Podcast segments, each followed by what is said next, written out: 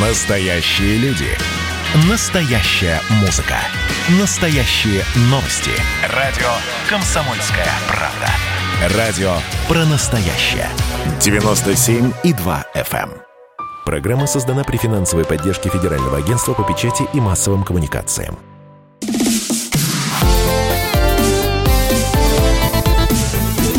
Доброволец. Здравствуйте, друзья! Вы слушаете радио «Комсомольская правда». Хорошего вам воскресного утра. Постоянные ведущие программы «Доброволец» Роман Карманов и Вадим Ковалев сегодня вновь делают добрые дела за пределами этой студии, за что им большое спасибо. С вами э, этот час проведу я, Антон Челышев. Вообще, э, действительно, э, вот от души говоришь «доброе утро» всякий раз, когда оно у тебя начинается с общения с э, такими гостями. Я э, вот для начала кратко Краткое вступление, если позволите. Пандемия и кризис э, по многим ударили, и э, особенно по самым слабым. По пенсионерам, по многодетным семьям, по тяжело больным людям, по тяжело больным детям и тем, конечно, кто этим людям помогает. За прошедший год COVID-19 нанес э, сильный удар по благотворительному сектору, и объем пожертвований тоже сильно сократился у абсолютного большинства НКО. Тем более сложно приходится НКО региональным. Наш сегодняшний гость из Омска расскажет о том, как в этих условиях некоммерческий сектор выживает и продолжает помогать людям. В нашей студии основатель Омского центра помощи детям «Радуга» Валерий Евстигнеев. Валерий, здравствуйте. Здравствуйте. Доброе утро. А, я знаю, что вы а, в 90-е годы занимались и занимались успешно бизнесом, но потом вот создали благотворительный центр «Радуга», все, можно сказать, бросили, да? А можно по-другому сказать, бросили все силы на создание этого центра. Расскажите, пожалуйста, как вы к этому решению пришли? Хороший вопрос. И самое главное, оригинальный, да? Вот вам его ни разу не задавали. Да. Вы знаете, на самом деле ничего нет странного, просто занимаясь бизнесом, я помогал тем э, людям, фермерам э, на деревне, многодетным семьям, и понял, что просто вот дать мешок муки или одеть один раз ребенка или помочь собрать первоклассника в школу ничего не меняет. И постепенно-постепенно вот я ушел в благотворительность, но еще почти три года занимаюсь бизнесом, но уже на радугу. И мои партнеры на Дальнем Востоке спрашивали, Валерий, почему э, благотворительный центр «Радуга», почему не бизнес-центр? Я говорю, пожалуйста, можете считать, что это бизнес-центр, но это «Радуга». И все началось с того, что я просто видел среди своих партнеров, среди фермеров, среди комбайнеров, трактористов, водителей, КАМАЗов, которые возили зерно с полей, ну, бедные семьи, многодетные семьи. И вот, знаете, даже был случай, когда я задался вопросом, почему зерно с полей уходит в одном объеме, а на весовую приходит в другом, и решил проверить, проследить. Оказалось, что водитель, проезжая свою деревню, просто останавливается на поляне, на широко раскинутый полог, приоткрывает борт, сыпает зерно и едет потом дальше. Но я его в этом не стал увлекать, как угу. уличить, не стал, ага. уличать угу. не стал, да, а просто взял на заметку, и когда в очередной раз получил объемы зерна и муки, я просто всем фермерам развозил по мешку муки, просто дарил – механизатором, с теми, с кем работал. И вот заезжая в один дом, разваленный домик, старенький, уже, наверное, не одно поколение прожило там, и вижу, просто голенький бегает мальчонка, годика 4, прямо голышом, но время уже сентябрь. И мне это так вот э, защемило сердце, я думаю, господи, ну что для них мешок муки? И я думаю, я завтра приеду и привезу мальчонке одежду. Но вы знаете, когда я на утро приехал после по пути заехал на рынок, купил одежду, привез в семью. Вот мои глаза просто обмокли. Я увидел этого мальчонку, который бегает такой же голый, такой же грязный, и с булкой хлеба в руках. И мой удивленный вид увидела их мама. И она мне говорит, он, говорит, первый раз столько хлеба своего держит. Это был это было 90-е годы. Это был, это был уже 2000, наверное, второй, второй. И вот тогда я понял, что надо что-то менять, надо что-то делать системно, чтобы они не воровали, чтобы они как-то выживали, чтобы они понимали, ради чего работают. Ну и вот э, стали рождаться социальные проекты, в первую очередь для деревни, для многодетных, а уже потом, уже потом вот на этом фоне нищеты, голодьбы нашей деревенской, сибирской глубинки, я увидел детей больных. Я увидел детей, которым не помогают никакие социальные государственные программы и медицинские. Не помогают. Потому что эти дети уже невыгодны в больницах. Их не вылечишь. Они просто портят статистику. И вот тогда я задумался, надо что-то делать для них, потому что это тоже живые люди, это дети, а дети это наше будущее. И вот постепенно-постепенно мои ценности как-то перевернулись и устремились именно в том направлении, что сделать, как помочь системно. А вы можете, э, помните первого ребенка, которому э, помогла Радуга? Вот именно Радуга уже как благотворительный фонд. Первого сказать трудно, а вот адресника первого, то есть адресника это когда родители обратились, и мы поняли, что если мы не поможем, не поможет никто. Да, это был Сева Козлов. Это мальчик, которому делали трансплантацию костного мозга – и в этом поучаствовали мы. Мы нашли в Германии клинику, договорились, э, нам выслали счет, мы все вопросы сверстали и объявили сбор и собрали деньги. По-моему, это было 15 тысяч евро.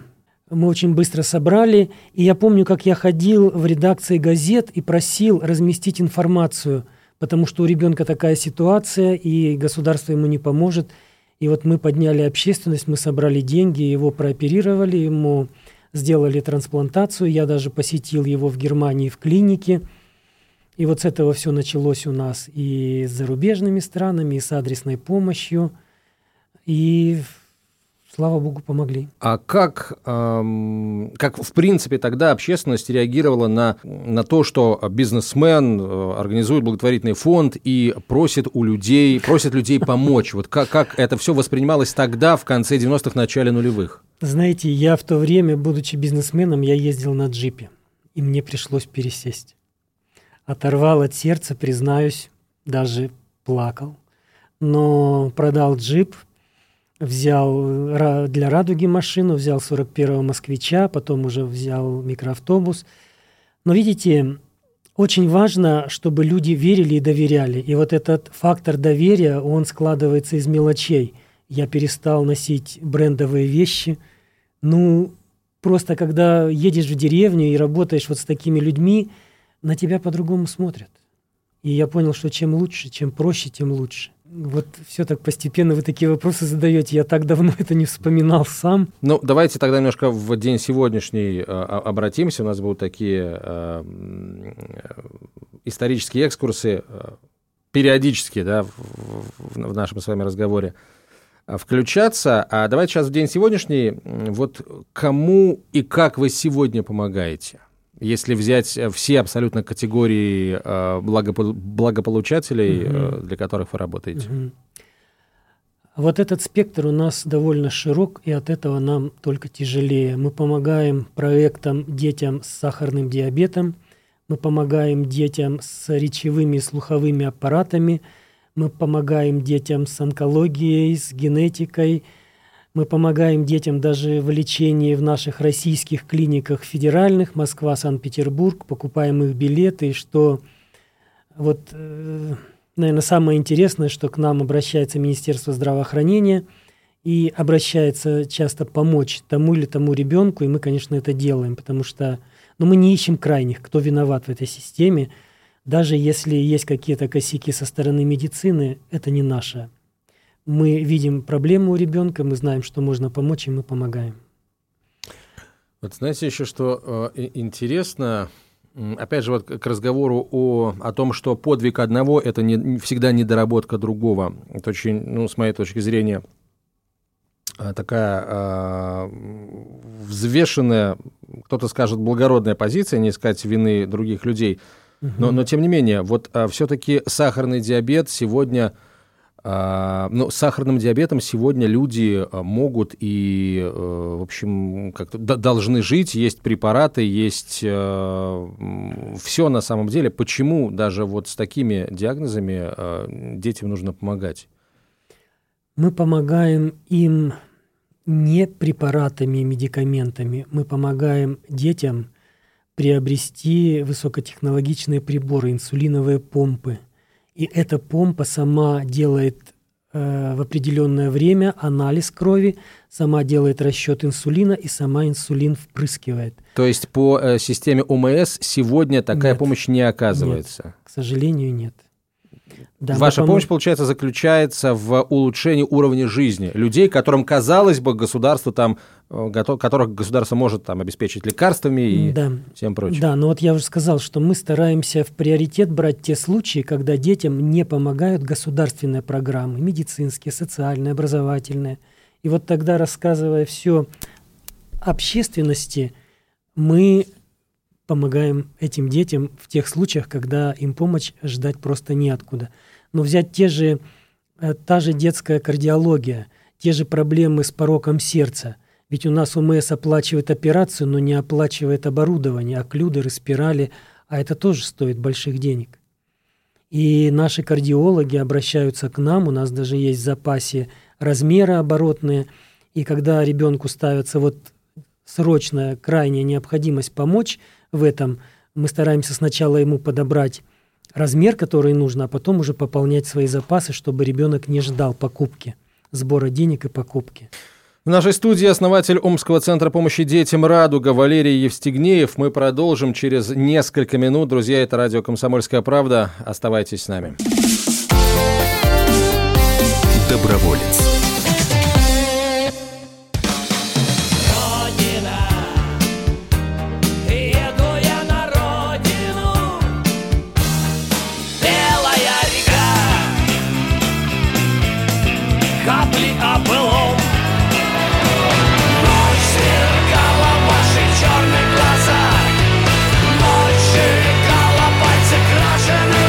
«Комсомольская правда». Радио поколения ДДТ».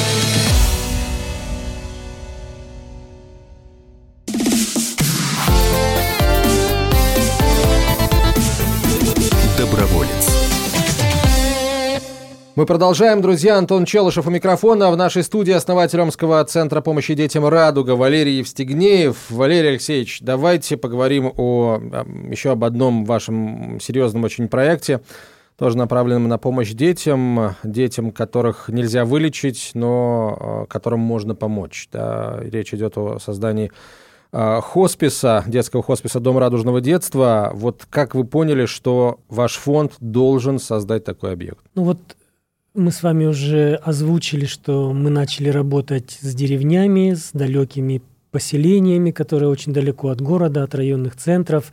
И мы увидели, что там есть дети больные, и есть дети, которым просто не помогают. И вот тогда родилась идея, что для этих детей нужно сделать что-то особенное. И в 2011 году э, мы встречались с министром здравоохранения Омской области, и он говорит, Валерий Алексеевич, давай сделаем детский хоспис. Я сказал, нет. Почему? Мы изыскивали всяческие возможности и ресурсы, чтобы лечить детей. Но в нашем понимании, в нашем понимании российских людей, хоспис – это место смерти. И я тогда уже побывал во взрослом хосписе, увидел, что это стоны, что это боль, что это место смерти. Но в 2011 году так получилось, что мы открыли филиал в Германии – некоммерческой организации «Радуги», и я просто стал там бывать вот по долгу службы. У нас очень много лечится детей в клиниках европейских. И я обратил внимание, какого качества детские хосписы там. И понял, что это все наоборот, что детские хосписы – это про жизнь.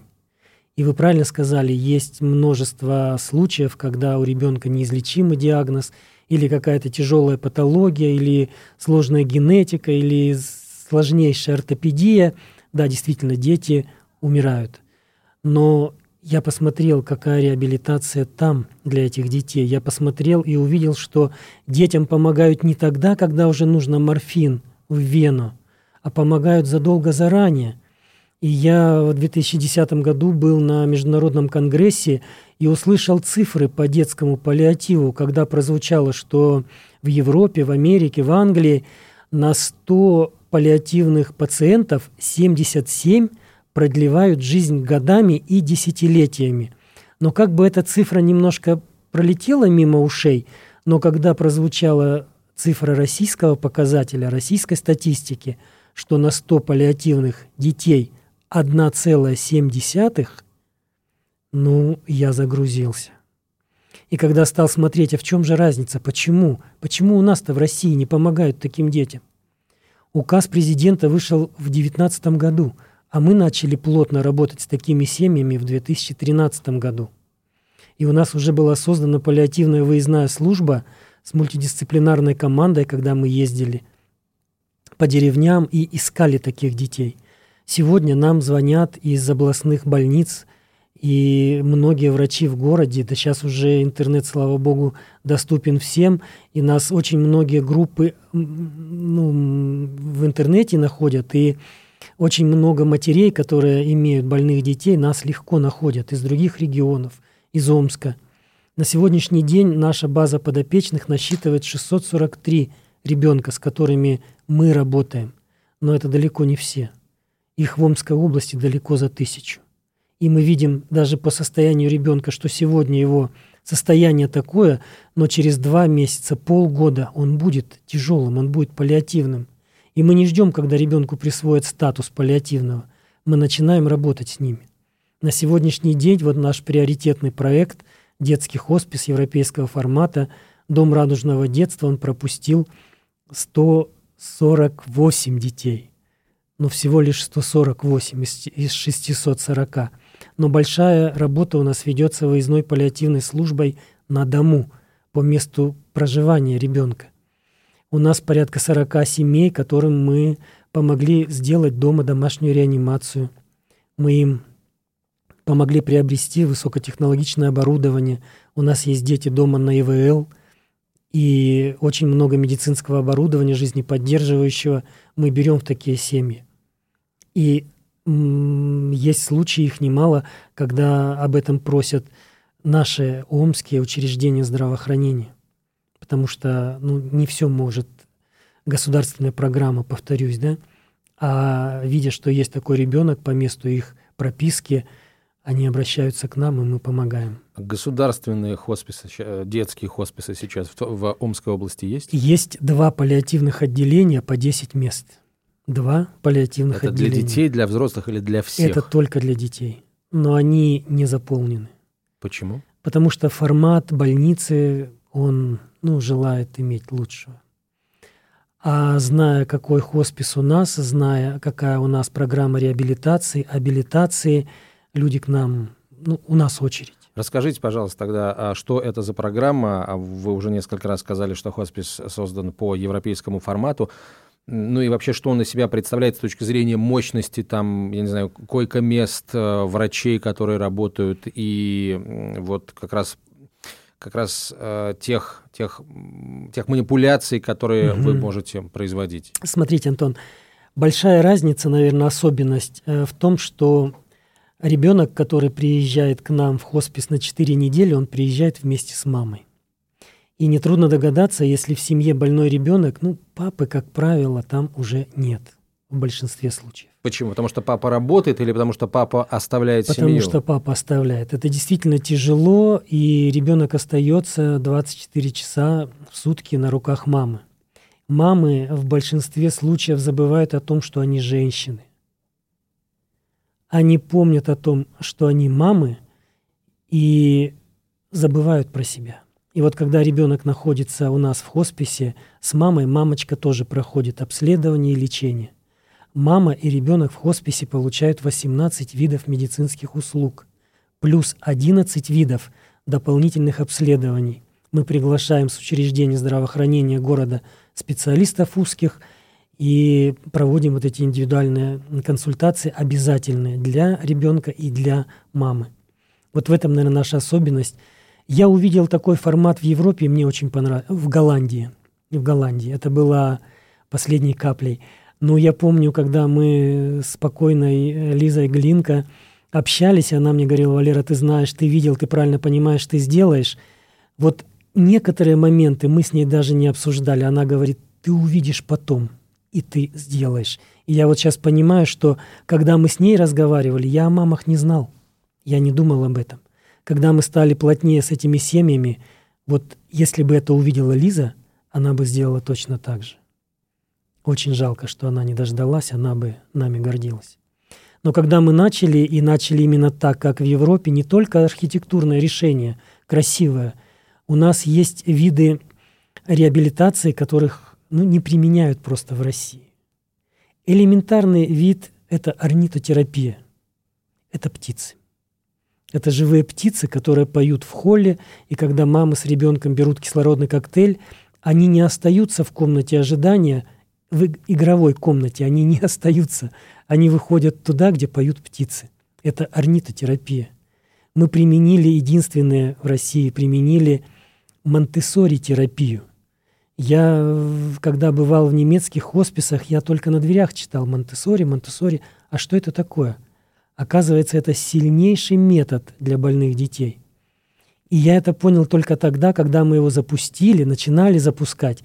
И я уже обратил внимание на мам, какая реакция у мам. Когда мама смотрит на ребенка, которого 3-5 лет кормила с коленки, ложечкой, э, готовя ему пищу через блендер, а сейчас он скоблит сам банан или яблочко, сам ребенок скоблит и сам себя кормит. Он сам это может делать.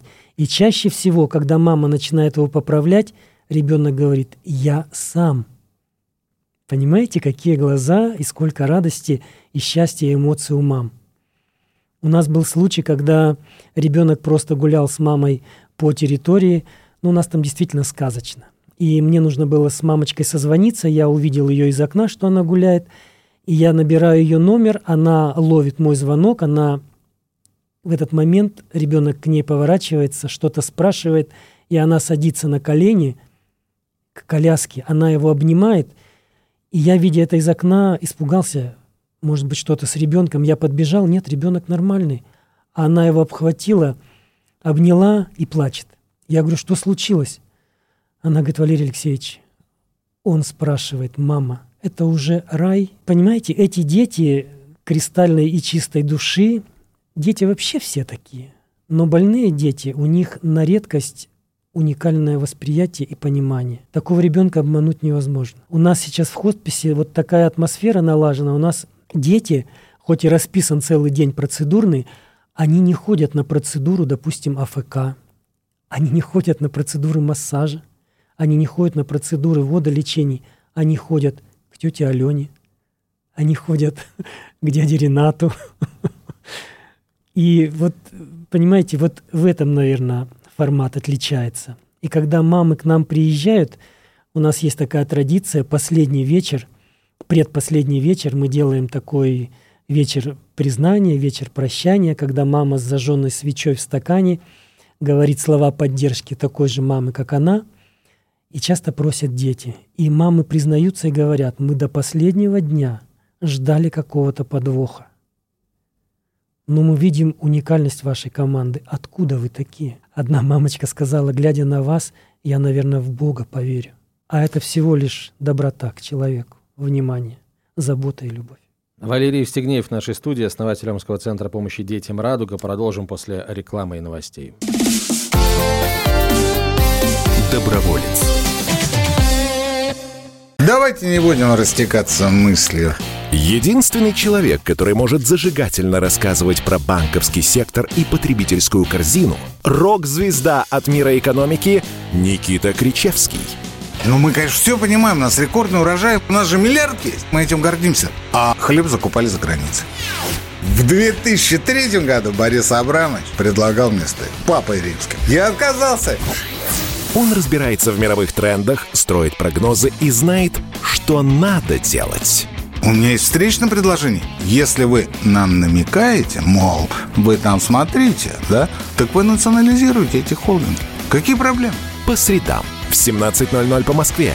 «Экономика» с Никитой Кричевским. На радио «Комсомольская правда». Я буду резок, я буду краток, я буду четок.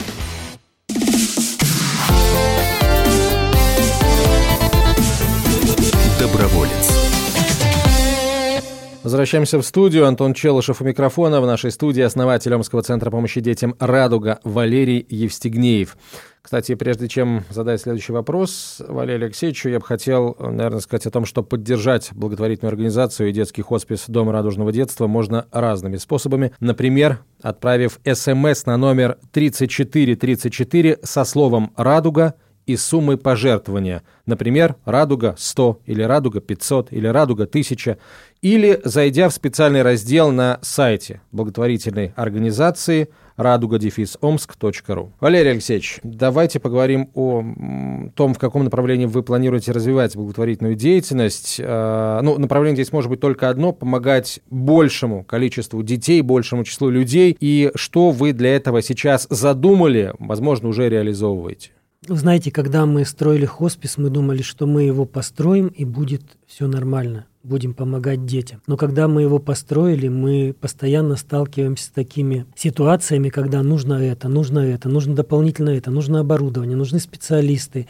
И вот сейчас, как никогда, мы встали перед, перед проблемой, и в этом немало послужила вот эта проблема всемирная пандемия. У нас очень сильно упали пожертвования мы были на пороге взять медиков, специалистов, реаниматологов, дежурную медсестру, чтобы мы могли брать терминальных детей, которые уже лежат на приборах. К сожалению, сегодня мы этого сделать не можем, потому что мы существуем только на пожертвования, добровольное пожертвование граждан. Мы не имеем ни копейки государственной поддержки из бюджета. То есть за все годы ни разу ничего? Нет, ни разу ничего. Гранты? А, извините, да, извините, ради бога, гранты. Президентский угу. грант. Мы пишем гранты муниципальные, но не выигрываем. Эти же гранты подаем на федеральные уровни и их выигрываем. И когда мы строили хоспис, э, в рамках президентского гранта мы получили 5 миллионов 700 тысяч для водолечебницы нашей. И сейчас у нас есть выигранный грант для обучения специалистов хосписа в Европе в Союзе детских хосписов Европы. Есть, извините, я прямо... Ну, на самом деле, вы совершенно а, как бы логично оговорились, потому что я-то имел в виду в первую очередь помощь от властей региональных, потому что, в конце концов, вы в первую очередь помогаете детям, проживающим в Омской области. К сожалению, этого нет. К сожалению, этого нет. Даже когда приезжала к нам в Омск Нюта Федермессер, и она сказала нашим чиновникам, Министерству здравоохранения и социального развития, что «Радуга» — это огромный бонус для вас, для правительства, как региональный бонус, что мы эксклюзивно, оригинальны. И министры сказали, что да, мы поддержим, но поддержки этой нет и по сей день. Не знаю почему. Главное, что с нами гражданское общество, главное, что с нами народ, и, наверное, это главное. Бизнес помогает? Бизнес помогает. Мелкий бизнес, средний бизнес помогает. Есть постоянные жертвователи, есть регулярные ежемесячные, которые вот закрывают детей, которые дают там небольшие суммы на хоспис, но дают, да. Это низкий поклон как у вас выстраиваются отношения с другими некоммерческими организациями э, в пределах Омской области, за пределами Омской области? Я полагаю, что ну, обмен информацией идет. А, есть обмен информацией, есть обмен информацией с Башкортостаном, есть обмен информацией с э, региональными нашими соседями. Это Тюмень, это Алтай, это Томск, это Красноярск. Звонят, общаются. Это люди, с, те, с кем мы встречаемся на конференциях, часто кто, ну, знаем друг друга, вот те общаются за советом, за консультациями, за ну вот я как раз именно это имел в виду, да, потому что а, все-таки вам удалось сделать то, чего а, в значительной части регионов Российской Федерации, если не сказать вообще в большинстве регионов Российской Федерации, нет.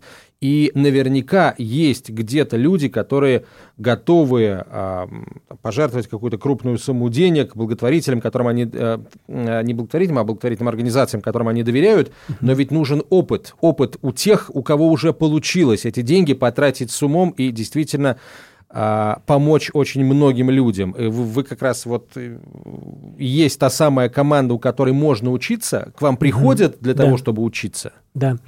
Да, звонят и пишут многие. И мы считаем, что вот этот самый главный, наверное, фактор доверия и фактор прозрачности наш, которым мы служим примером или хотим служить примером для многих, это порядочность. У нас есть своя газета, которая издается с 2011 года, ежемесячный тираж – 10 тысяч экземпляров. И в этой газете мы пишем все отчеты финансовые, куда, на кого, что идет потрачено. На сайте у нас в режиме онлайн видны все поступления. И многие люди благодаря этому верят и понимают, что это куда они жертвуют, даже прослеживают истории. У нас есть своя программа на телевидении благотворения, она, правда, местная, но у нас прекрасный оператор. И вот те дети, на кого мы просим обратить внимание общественности, помочь, мы показываем о судьбах этих детей не словами, а кадрами. Это тоже очень большой такой инструмент действующий. И, конечно, вот э, э, как сказать, мы учимся, мы хотим стать лучше, поэтому мы сейчас замахнулись опять на Европу, чтобы пройти там обучение, потому что в России нет такой школы, а мы хотим ее уже применять. Есть люди, есть дети, которым это крайне важно. Мне удивительно, почему а, вот вы сказали, что государственные хосписы, точнее паллиативные отделения в клиниках а, никак не не, хотят перестроиться вот на, на, на те рельсы, да, о которых вы говорите, не хотят стать такими местами, про которых дети ну, будут говорить, может быть, ну, если не рай, то хотя бы, хотя бы как дома, да, чтобы, чтобы было хорошо как дома. Почему вот ни, никак, никак это сделать не удастся, хотя, наверное, вот за те годы, что вы существуете, наверное, можно было бы, можно, в конце концов, можно было убедиться в том, что это действительно работает, и и сделать, и сделать, потратить на это деньги государственные. Знаете, сколько мы пытаемся пригласить губернатора, мэра, ну вот высоких чиновников, первых лиц региона, неинтересно, не получается. Был у нас недавно депутат э, Смолин Олег Николаевич, хороший человек, прекрасной души человек. Он был и сейчас старается как-то нас немножечко выдвинуть на федеральный уровень и об этом говорить. Но был один неформальный визит министра здравоохранения, который просто ходил, плевался и выражался, что мы за государственные деньги никогда так не сделаем. А вот так надо. Вот так надо. Надо сюда вести студентов, показывать, что вот так можно. Тогда и студенты не будут бояться хосписа, тогда студенты не будут бояться исковерканных детей. Вот в таком позитивном и положительном формате нужно показывать и рассказывать. Кстати, по поводу студентов, я, мне очень интересно, как вы набираете персонал, потому что мне кажется, что а, очень многие люди тоже хотели бы работать именно у вас. Ведь все-таки персонал у вас работает за, за деньги, я правильно понимаю? Да, конечно, конечно. Небольшие, но деньги. И вы знаете, текучка большая, люди быстро выгорают. Это одно. И второе, люди задерживаются у нас. У нас есть люди, которые работают по 7-8 лет – задерживаются те, кто работает за идею. Работают те, кто уже состоялся по жизни, и вот свою теплоту, свою любовь они могут поделиться, могут отдать другим. И я вот говорил уже, что ребенка не обмануть. Совершенно другой взгляд у людей, у детей на тех специалистов, кто искренне им рад. И у нас есть сотрудники, которые рвутся на работу которые не сидят дома, не ищут предлога там заболеть или... Есть люди, которые своих детей ведут в садик, чтобы не опоздать к детям в хоспис. Это редкость, но это есть. Есть определенная категория людей, которые, может быть, не могут помочь деньгами или, по крайней мере, не могут помочь деньгами значительно. За любую помощь, конечно, нужно быть благодарным. А, и, и, или, например, не являются специалистами, медиками для того, чтобы помогать а, профессионально – что могут сделать такие люди, просто став волонтерами? Вот нужны ли вам такие волонтеры? Если да, то для чего? Обязательно нужны, потому что в некоммерческом секторе, в некоммерческих организаторах, организациях, извините, вот этот волонтерский ресурс это, это очень серьезный, огромный ресурс. Это 50% нашего успеха это волонтеры. А сделать они могут многое. Они могут приезжать посидеть с ребенком, пока мама на процедурах. Они могут по погулять вместе с мамой и с ребенком, с ребенком по лесу, по дорожкам, пообщаться, потому что мамочки очень нуждаются в психологической поддержке, перезагрузке. И вот эта социальная передышка – это половина успеха для семьи, в которой паллиативный ребенок. Я напомню, что в нашей студии основатель Омского центра помощи детям «Радуга» Валерий Евстигнеев. Я бы в завершении нашего разговора хотел бы еще раз обратить внимание на контакты фонда «Радуга» и э, хосписа «Дом радужного детства». Сайт фонда «Радуга» дефис омск.ру, сайт хосписа хоспис дефис радуга.ру. Там, насколько я понимаю, есть информация. В том числе можно использовать эти ресурсы как канал для оказания помощи благотворительной. Также поддержать благотворительную организацию и детские детский хоспис Дом радужного детства, отправив СМС на номер 3434 со словом «Радуга» и суммой пожертвования. Например, «Радуга 100», «Радуга 500», «Радуга 1000». Можно абсолютно любую сумму указать, которую вы готовы, которую вы готовы пожертвовать. Или зайдя в специальный раздел на сайте благотворительной организации, еще раз сайт назову, «Радуга дефис Омск», ру. Валерий Алексеевич, спасибо вам большое за то, что делаете. Я хочу, чтобы э, все, я желаю вам, чтобы э, проекты, которые вы сейчас, за которые вы беретесь на благо детей, э, вам удались. Валерий Евстигнеев в нашей студии, спасибо. основатель Омского центра помощи детям. Радуга, спасибо вам большое. Спасибо. Доброволец. Программа создана при финансовой поддержке Федерального агентства по печати и массовым коммуникациям.